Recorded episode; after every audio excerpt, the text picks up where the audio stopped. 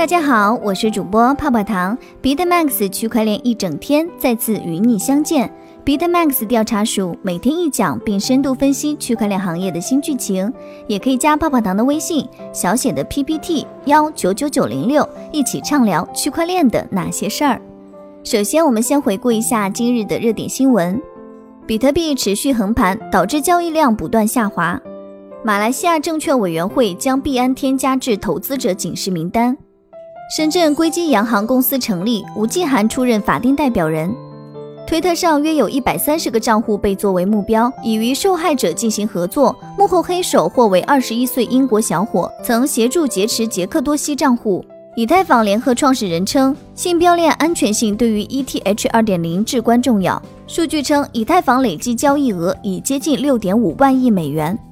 七月十七号，以太坊核心开发者发推文称，以太坊有史以来累计交易额已接近六点五万亿美元。他说：“这个数字简直让人不可思议，因为这个系统所创造的交易额相当于其祖国一个月的 GDP。这个确实是挺振奋人心的。但是，DeFi 无疑是当前币圈最热门的板块，而作为 DeFi 最大动力来源的以太坊发展略显平淡。”不少以太坊投资者们都开始着急，ETH 何时才能在 DeFi 这波猛烈的势头中受益？区块印象的资深作者 Martin Young 针对这个问题做了深度解析。DeFi 市场已接近历史高点，总锁定价值超过二十四点七亿美元。自二零二零年初以来，总锁定价值在不到一个月的时间内增长百分之两千七。即使不算上线才几天的 Compound，DeFi 市场今年整体上涨百分之四十五的成绩，仍然碾压其他领域的资产。不少投资者开始意识到，他们能利用手中的币资产赚取可观的利息，而更精明的投资者则发现，这波流动性挖掘热潮中存在大量诱人的套利机会。以太坊缓慢的 To the Moon 之路，按道理说，DeFi 板块起飞最大的受益者应该是以太坊。但在这个世界排名第二的加密货币身上，却找不到一点价格势头。今年以来，以太坊进入缓慢发展期，元旦当天的价格为一百三十美元。目前虽然上涨百分之八十五，达到二百四十美元左右，但与二零一九年年中，也就是 DeFi 真正开始起飞那会儿相比，ETH 的价格仍然下跌了百分之三十二。再往前看，ETH 目前仍较历史高点下跌了百分之八十三，两年的时间对以太坊价格的影响并不大。这样一算，以太坊价格前景的确令人堪忧。价格持续在一百二十美元左右的低点和三百美元左右的高点之间震荡，这就是 ETH 的症结所在。自从 ETH 在二零一八年彻底失宠以来，它一直未能突破这一价格区间。上一次 ETH 突破四百美元还是二零一七年六月的事。从那以后的六个月是以太坊的高光时刻。伴随着 ICO 繁荣，ETH 飙升至一千四百美元。尽管如今 DeFi 增长相对较慢，但以太坊在价格方面却还未受益。行业观察者在他最新的博客中对这一现象进行了深入研究。他指出，一些主流的 DeFi 代币及 COMP、AAVE 和 SNX。在过去一周都大幅上涨，而 ETH 在同一时期仅微涨了百分之三。他继续补充说，要找到问题的答案，得先了解以太坊的两个阵营：空头和多头。以太坊空头和以太坊多头，空头看跌的理由是，二零一七年以太坊被 ICO 当做筹集资金的工具，如今以太坊正在失去它的货币属性，这种功能正在被其他稳定币和 ERC- 杠二零代币取代。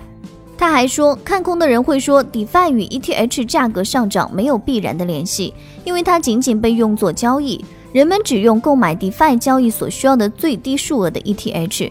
此时，ETH 就像你汽车里的汽油，你不需要储存它，你只需要确保油箱里有油。不看好以太坊的人认为，ETH 将被更具成本效益、拥有先进技术的区块链网络超越。尽管这位以太坊杀手尚未出现，但以太坊 GS 费用不可持续、扩展性能受阻这些缺点显而易见。相比之下，看涨以太坊的观点更为务实、富有耐心。他还说，市场是有延迟的。他仍然认为 ETH 是一种功能性代币，它是 DeFi 的储备资产。随着 DeFi 的使用，ETH 将成为稀缺资产，市场将很快跟上。同时，他还指出，作为 DeFi 的储备资产，ETH 不会受到比特币的威胁。DeFi 的成功对 ETH 有好处，经济活动越多，被锁定、被用于交易的 ETH 就越多，DeFi 项目带来的增益将流回 ETH，等着看吧。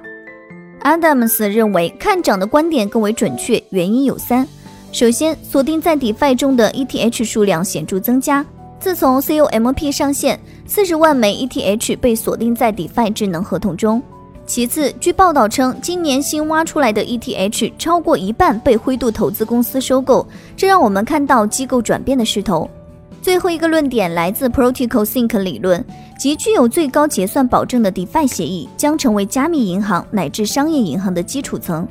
看好以太坊的另一个观点是，不久后 ETH 二点零将推出，这意味着可扩展性有了解决方案。Serenity 升级的第一阶段即兴标链已在完整的三十二个 ETH 节点上进行了测试，而此前有数据表明，以太坊的链上指标也在不断提高。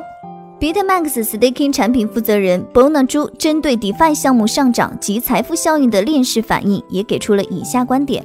第一个观点呢是 DeFi 类项目有现金流收入。第二个观点呢是带病锁仓质押以获取 DeFi 平台现金流收入分成。第三呢是流动性挖矿刺激 DeFi 类项目交易量、借贷量增长，进一步拓展现金流收入。第四呢是质押锁仓更有利可图，进一步推高币价。而头部项目的风向标效应打开了 DeFi 类资产估值的天花板和想象空间，让整个板块中的资产产生了轮动和跟风效应。不少人担心 COMP 带来的热潮会引发 DeFi 泡沫，不过这些担忧主要是来自比特币极端主义者和那些惯于在金融萌芽期就进行贬低的批评家。过去一周，DeFi 的出色表现还不足以给这一市场贴上泡沫的标签。DeFi 才刚刚起步，过去几年的增长已展现出它的可持续性，而长期来看，这终将利于以太坊。以上就是今日的区块链大事件，大家也可以加泡泡糖的微信，进入区块链一整天的粉丝交流群，大家一起畅聊我与区块链的故事。泡泡糖的微信是小写的 PPT 幺九九九零六。再说一遍哦，小写的 PPT 幺九九九零六。好了，今天节目到这儿就要结束喽，咱们下期再见，拜拜。